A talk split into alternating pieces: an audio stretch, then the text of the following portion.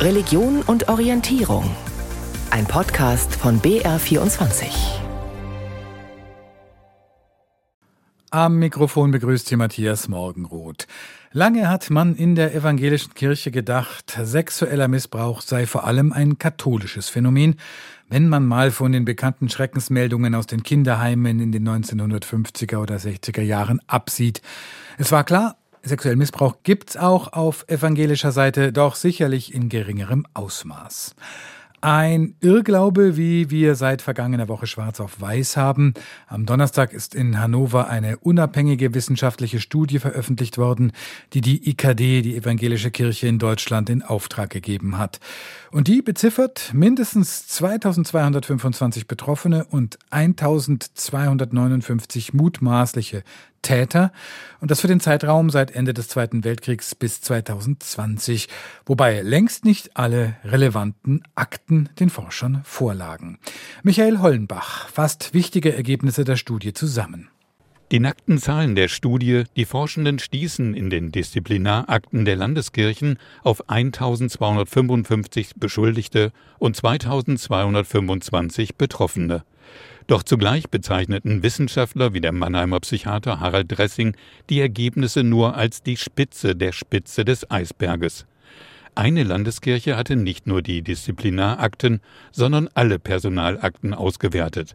Auch wenn das nicht wissenschaftlich solide sei, so könne man doch deren Ergebnisse auf die gesamte Studie hochrechnen, sagte Dressing. Wenn man diese Quote hochrechnen würde, dann hätten wir in der Tat nicht 1259 Beschuldigte, sondern 3497 Beschuldigte, davon 1402 Pfarrpersonen. Und wir hätten nicht 2174 Betroffene, sondern 9355 Betroffene. Und mit dieser Hochrechnung lägen die Zahlen der evangelischen Kirche zur sexualisierten Gewalt durchaus im Bereich der Untersuchungen in der katholischen Kirche. Laut der Studie waren betroffene Kinder und Jugendliche bei der Ersttat im Schnitt elf Jahre alt. Bei dem sexuellen Missbrauch im Gemeindekontext machten Pfarrer rund die Hälfte der Beschuldigten aus. Und zwar fast ausschließlich Männer. Zwei Drittel von ihnen waren verheiratet. Und bei knapp der Hälfte der beschuldigten Pfarrer geht man davon aus, dass sie mehrere Kinder und Jugendliche sexuell missbraucht haben. Der Leiter der Forumstudie, der hannoversche Erziehungswissenschaftler Martin Watzlawick, bescheinigt der evangelischen Kirche, sich erst sehr spät, nämlich erst 2018, intensiv mit dem Thema sexualisierte Gewalt auseinandergesetzt zu haben. Betroffene seien immer wieder ausgegrenzt worden. Zusammengefasst kann man sagen, dass sich evangelische Kirche und Diakonie fast nie als soziale Systeme präsentiert haben, in denen Betroffene Unterstützung bei der Aufdeckung und Aufarbeitung sexualisierter Gewalt erfahren haben. Mangelnde Sensibilität von Vertreterinnen der evangelischen Kirche und auch von Gemeindemitgliedern gegenüber den Anliegen von Betroffenen, teilweise fehlende Strukturen und vielfache fachliche Unklarheiten führten eher wieder zu Phasen des Schweigens von Betroffenen und auch zu erneuten Beschädigungen. Die evangelische Kirche habe sich lange Zeit hinter der katholischen versteckt und sexualisierte Gewalt eher als ein katholisches Problem abgetan. Doch dem sei nicht so. Sexueller Missbrauch geschehe in ganz unterschiedlichen Kontexten. Sie finden Legitimationserzählungen für sexualisierte Gewalt sowohl in sehr konservativen Erzählungen als auch in sehr liberalen und reformistischen Teilen. Die amtierende Ratsvorsitzende der Evangelischen Kirche in Deutschland, die Hamburger und Lübecker Bischöfin Kirsten Feers, zeigte sich erschüttert, aber nicht überrascht von den Zahlen. Sie erklärte, wir übernehmen als Institution Verantwortung für die Gewalttaten, die von Pfarrern, Mitarbeitenden und Ehrenamtlichen unserer Institution begangen wurden. Dazu gehört es als allererstes zu sagen, wir haben uns auch als Institution an unzählig vielen Menschen schuldig gemacht. Und ich kann Sie, die Sie so verletzt wurden, nur von ganzem Herzen um Entschuldigung bitten. An der Forumstudie waren nicht nur Wissenschaftler und Wissenschaftlerinnen beteiligt. Die Interviews mit mehr als 100 Betroffenen von sexualisierter Gewalt flossen in die Studie ein. Katharina Kracht, die als Betroffene an der Forumstudie mitgearbeitet hat, erwartet nur noch wenig von der evangelischen Kirche. Sie setzt auf staatliche Hilfe bei der Aufarbeitung. Betroffene brauchen jetzt ein deutliches Zeichen, dass die Gesellschaft und der Staat endlich hinschauen. Die Energie, die einzelne Betroffene aufbringen, um für so etwas wie ein bisschen Gerechtigkeit zu kämpfen, ist immens. Und deswegen braucht es eine Unterstützung des Staates an dieser Stelle. Erste Ergebnisse der Studie über sexualisierte Gewalt in der evangelischen Kirche. Wir werden am Montagabend auf Bayern 2 in der Sendung Theologik ausführlich darüber sprechen. Montagabend 21 Uhr auf Bayern 2 in Theologik. Was bedeuten die Ergebnisse der evangelischen Missbrauchsstudie? Vor allem eins, Schluss mit der mehr, man sei, in Anführungszeichen, die bessere Kirche, bloß weil es spezifisch katholische Risikofaktoren für sexuellen Missbrauch wie unreife Sexualität durch Zölibat oder Klerikalismus nicht gäbe. Tillmann Kleinjung mit einem Kommentar. Lange, zu lange mussten Betroffene auf diesen Tag warten. 14 Jahre nachdem der Missbrauchsskandal die katholische Kirche erschüttert hat, gibt es zum ersten Mal eine Untersuchung für die evangelische Kirche und Diakonie. Warum so spät? Weil man sich lange für die bessere Kirche hielt, weil fortschrittlicher. Den Zölibat, eine steile Hierarchie, eine veraltete Sexualmoral, all diese katholischen Risikofaktoren gibt es ja im Protestantismus nicht. Und dennoch, das wissen wir nun, erlitten und erleiden auch hier viel zu viele Menschen Gewalt und Übergriffe. In evangelischen Kindergärten, Jugendgruppen oder Erziehungsheimen wurde Macht missbraucht, wurde eine Seelsorgebeziehung ausgenutzt, wurden Taten unter den Teppich gekehrt. Beim Umgang mit Missbrauch stellen die Forscher der evangelischen Kirche ein Armutszeugnis aus. Mangelhaft seien die Aufarbeitung und die Übernahme von Verantwortung. Note 5. Wo es angezeigt ist, Täter zur Rechenschaft zu ziehen, entwickelt die evangelische Kirche einen übermäßigen Wunsch nach Harmonie. Disziplinarverfahren gegen Beschuldigte hatten allzu oft den Zweck, einen Fall geräuschlos abzuschließen. Versetzung in den Ruhestand. Auf Hilfe und Verständnis dürfen Betroffene nur dann hoffen, solange nicht eine Beschädigung der Institution droht. Vergebung wird eingefordert. Wir sind doch alle Sünder. Wer da nicht mitspielt, wird ausgeschlossen. Diese Untersuchung ist auch eine theologische Anfrage an die evangelische Kirche. Was ist das für eine Gemeinschaft, in der Versöhnung vor der Gerechtigkeit kommt, wo es Vergebung ohne Reue gibt und wo die Täter mehr zählen als die Opfer? Diese Fragen muss sich die evangelische Kirche nun stellen. Den deutlich vernehmbaren Worten der Erschütterung müssen Taten folgen. Da haben die Forscher klare Hinweise gegeben eine unabhängige Anlaufstelle für Betroffene. Die evangelische Kirche hat komplizierte Strukturen, Landeskirchen, Trägereinrichtungen, Vereine, Gemeinden. Da verlieren Betroffene schnell den Überblick. Da wird Verantwortung gerne von einer zur nächsten Stelle weitergereicht. Dann eine vollständige Erhebung der Daten. Den Forschern konnte die evangelische Kirche nur die Disziplinarakten der Pfarrer zur Verfügung stellen. Deshalb sprechen sie bei den gesicherten Fallzahlen nur von der Spitze der Spitze des Eisbergs. Um ein vollständiges Bild zu erhalten, müssen alle Akten durchforstet werden, die Personalakten, die Bestände in den Gemeinden. Es ist eine Frage der Einstellung. Wenn Kirche endlich ihre Missbrauchsgeschichte proaktiv recherchiert und nicht nur reagiert, wenn sie Verantwortliche benennt und wenn schonungslose Aufarbeitung wichtiger ist als das eigene Image, dann, nur dann wird sie wieder glaubwürdig. Das war ein Kommentar von Tillmann Kleinjung. Die sogenannte Forumstudie, die erste große Studie über sexuellen Missbrauch in der evangelischen Kirche in Deutschland von 1946 bis 2020. Wie schon gesagt, auch unser Thema in Theologik morgen Montagabend um 21 Uhr auf Bayern 2. Aufstehen für die Demokratie, auf die Straße gehen für das Grundgesetz und die freiheitliche Gesellschaft. Das ist dieses, wie schon vergangenes Wochenende, ein großes Thema. Das Gefühl beschäftigt viele, wie steht es um das Gemeinwohl in Deutschland? Gilt immer mehr Me First? Laufen wir alle Gefahr, zum Wutbürger zu werden, wenn es um uns und unsere Privilegien in dem immer noch so reichen Deutschland geht? Antje Dechert fragt, verroht unsere Gesellschaft? Messerstecher, Remigration, Sozialklimbim, Heizungsstasi, Klimaterroristen. In der politischen Debatte wurde nicht nur im vergangenen Jahr verbal ordentlich aufgerüstet. Sozial Schwache und Migranten wurden mit Worten abgewertet und stigmatisiert, demokratische Entscheidungen als diktatorische Maßnahmen dargestellt, sozialer Ungehorsam zum Terror stilisiert. Was wir beobachten können, ist, dass viel mehr Partialinteressen, also Einzelinteressen, sich Gehör verschaffen. Sagt Professor Raphael Bär.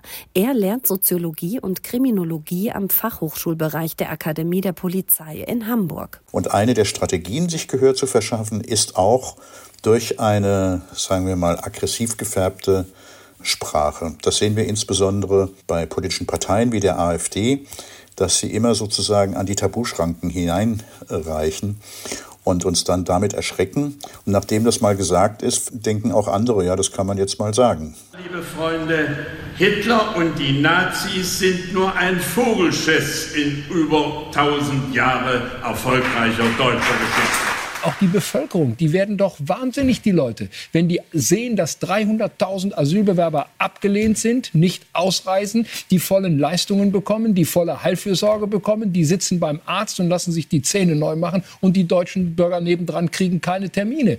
Und hier wird bewusst getriggert und mal gucken, wie weit man kommt mit diesen Tabubrüchen und dann wird die nächste Stufe erreicht. Der Ton in der Politik, im öffentlichen Umgang miteinander ist unsensibler, mitunter krude und aggressiv geworden. Aber werden es auch die Menschen?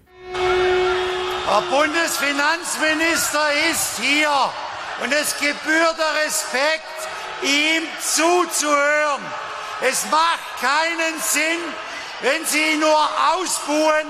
Zur Demokratie gehört die Diskussion und da gehört es Zuhören. Ich bitte Sie, hören Sie zu.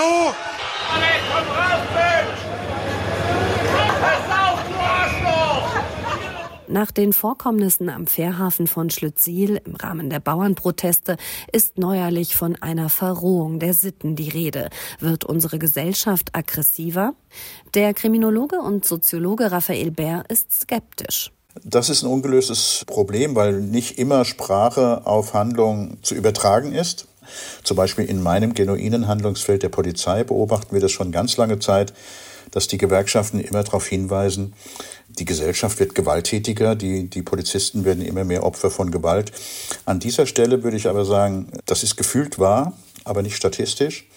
Deswegen bin ich da etwas zurückhaltend zu sagen, die Gesellschaft wird insgesamt roher. Statt von einer Verrohung der Gesellschaft, sagt Raphael Bär, müsse man eher von einer Entsolidarisierung sprechen, die man in der soziologischen Forschung schon seit Jahren beobachte. Die Individualisierung bedeutet, jeder oder viel mehr Leute können tun, was sie wollen. Äh, sie haben die ökonomischen Mittel dazu, sie haben auch äh, soziale Zugangschancen. Das heißt, jeder äh, versucht zunächst mal seine eigenen Interessen durchzusetzen. Das führt dann dazu, dass nicht mehr nach den Pflichten geschaut wird, sondern eher nach den Möglichkeiten der Selbstartikulation, der Selbstwirksamkeit in der Gesellschaft, auch der Entfaltung. Verantwortung, die früher auf der Gemeinschaft gelastet habe, werde heute abgegeben an Systeme und Institutionen, die dafür zuständig sind. Und das verleite dazu, nur für das eigene Verantwortung zu übernehmen. Denken Sie ein ganz aktuelles Beispiel der Gehwegreinigung bei Schneefall. Da denken heute viele Leute, da ist doch die Stadtreinigung zuständig. Ja, das muss ich nicht machen. Eine Entwicklung, die allerdings nicht bedeutet, dass die Menschen in Deutschland heute weniger bereit seien, sich zu engagieren. Im Gegenteil. Studien belegen, dass das Engagement in der Gesellschaft insgesamt nicht nachlässt. Aber es verschiebe sich. Es verschiebt sich von sozusagen staatstragenden äh, Bereichen in den eher privaten oder in den informellen, in den Gemeinschaftsbereich.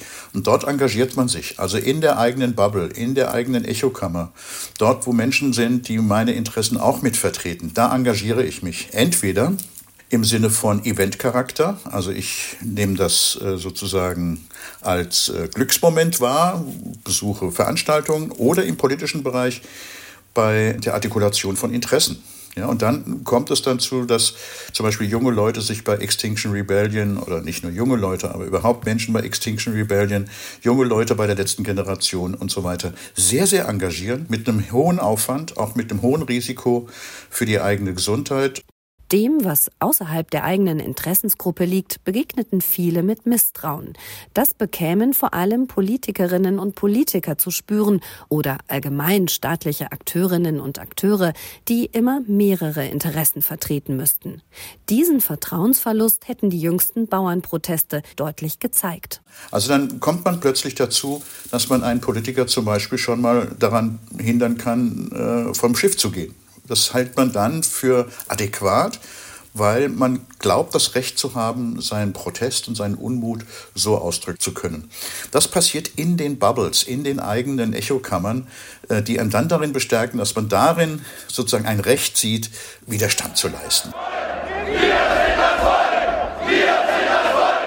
Und dann kommen solche Dinge zustande wie wir sind das Volk oder es werden Politiker angeschrien beim Tag der deutschen Einheit, haut ab oder es entstehen Galgen, weil man glaubt, hier sozusagen eine demokratisch legitimierte Ausdrucksform zu finden. Und das ist ein völlig entkoppeltes moralisches Empfinden zu dem, was demokratisch gesichert ist oder was demokratisch machbar und durchführbar ist ein neues Wir-Gefühl, entkoppelt vom demokratischen Wir, eine neue Gemeinschaft, die, abseits vom demokratischen Gemeinsinn, für ihre speziellen Interessen eintritt. Im Ringen um individuelle Freiheiten und um Partikularinteressen gehe der Gemeinsinn oft unter, sagt Raphael Bär, aber eben nicht verloren, wie die bundesweiten Demonstrationen gegen Rechtsextremismus vom vergangenen Wochenende zeigten. Es äh, laufen da Kirchen mit Gewerkschaften, Kulturschaffende, Bürger und Bürgerinnen, äh, alte und junge. Da sehe ich ein gewisses Potenzial drin, einer neuen Form von, von Solidarität, das diesem blöden Unwort von Remigration vielleicht eine Resolidarisierung entgegensetzt verroht unserer Gesellschaft, hat Antje Dechert gefragt. Über das Wir-Gefühl und über den Gemeinsinn macht sich die Literatur- und Kulturwissenschaftlerin und Ägyptologin Aleida Assmann Gedanken. Sie hat an der Universität Konstanz mit einer interdisziplinären Forschungsgruppe eine Veranstaltungsreihe zum Thema Gemeinsinn angestoßen, was ihn bedroht und was wir für ihn tun können. Meine Kollegin Friederike Wede hat mit Aleida Assmann gesprochen. Frau Professor Assmann, im Kern geht es ja um die Frage, wie wir ein Wir-Gefühl entwickeln. Im Moment scheint es eher so, als würden viele in der Gesellschaft nach dem Prinzip verfahren Me First. Haben wir zu viel Ich, zu wenig Wir? Also ich habe den Eindruck, dass mich dieser Gegensatz nicht weit genug trägt, denn es setzt eigentlich voraus, dass eine Gesellschaft ausschließlich aus Egoisten besteht, aber sie besteht ja eigentlich eher aus Individuen und das muss man ja noch nicht gleichsetzen. Und umgekehrt können wir auch sagen, eine Wir-Gesellschaft kann auch dieses Wir kollektiv sehr stark machen und wie ein Kollektivegoismus sozusagen aufbauen und dann sehr ausschließend äh, werden. Und das erleben wir ja auch. Und das ist das Problem des Nationalismus. Also da haben wir das Problem eines zu starken Wirs. Das ist zu homogen und ausschließend. Und äh, im anderen Fall wollen wir auch das Me First wieder zu einem sozusagen gestärkten Ich machen, das sich auch als Individuum behaupten kann und es selbst entscheiden kann, also mündig werden kann. Wir brauchen das Ich und wir brauchen das Wir, aber wir müssen es immer wieder anders und neu bestimmen. Die Politik, die Kirchen, andere Religionsgemeinschaften, die Gewerkschaften, alle Institutionen beschwören ja eigentlich immer wieder, dass wir mehr Zusammenhalt brauchen, mehr wir. Und Sie halten dem entgegen, dass wir mehr Gemeinsinn brauchen. Wo liegt denn da für Sie der entscheidende Unterschied? Ja, ich glaube, man braucht beides. Also diejenigen, die von Zusammenhalt sprechen, denen ist daran gelegen, etwas zusammenzuhalten. Es ist wie eine Klammer, dass nichts ausbricht, dass die Spaltungen wieder zusammenwachsen. Das ist ja die Verantwortung eigentlich fürs Gemeinwohl, ja, was die Obrigkeit im Blick haben sollte. Das ist die Verantwortung des Staates. Aber da muss natürlich auch die, müssen die Einzelnen in der Gesellschaft mitarbeiten. Und was die aufbauen können, ist eben etwas, was ich eher aus dem Konzept des Gemeinsinns heraus denke, nicht so sehr als eine rhetorische politische Vokabel, sondern direkt etwas, was im Menschen selbst verankert ist. Also wir haben diesen Sinn, diesen Gemeinsinn. Das ist der sechste Sinn, äh, den wir, wenn wir in die Geschichte gehen, bei Aristoteles schon finden, der Gemeinsinn, der Sensus communis, auch der Common Sense, der gesunde Menschenverstand. All das sind Möglichkeiten, mit denen wir wieder arbeiten können, um uns die Angewiesenheit auf andere Menschen und die Beziehungen mit anderen Menschen äh, zu stärken. Trotzdem braucht das Wir ja immer sowas wie eine ideologische Klammer so einen Wertekanon, einen gemeinsamen, auf den sich alle einigen können, um Gemeinsinn zu entwickeln. Was könnte das jetzt sein? Wir erleben eine fortschreitende Säkularisierung, die Religionen sind es also wohl vielleicht nicht mehr. Parteien, Vereine, Gewerkschaften erleben aber auch eine allgemeine Institutionenmüdigkeit. Was taugt denn noch als integrative Kraft? Wir haben ja zunächst mal die westliche Kultur als so einen Wertekonsens und da war lange Zeit die USA unser Modell. Und in den USA galt das Modell des amerikanischen Traums. Und der amerikanische Traum war ein völlig säkulares Modell, kein religiöses Konzept, aber ein sehr, sehr, sagen wir, mitreißendes Konzept, gerade auch für Einwanderer, die eine Chance bekamen. Es war ein, ein Angebot und eine ausgestreckte Hand. Ja, aber diese ausgestreckte Hand, die ging dann eben auf Wettbewerb und Leistung und Erfolg. Und damit hat es dann doch auch wieder sehr ausschließend gewirkt und den Einzelnen auch wieder sehr vereinzelt. Jeder ist sich selbst der Nächste, so nach dem Motto. Prototyp für den Gewinner dieser Weltsicht ist ja eigentlich Donald Trump. Das ist ganz genau richtig. Und was hier völlig zu kurz kommt, ist die soziale Komponente. Und das ist ein Schwachpunkt innerhalb dieses amerikanischen Traums, den halt Trump ganz besonders offensichtlich für alle macht, ja, dass er über Leichen geht.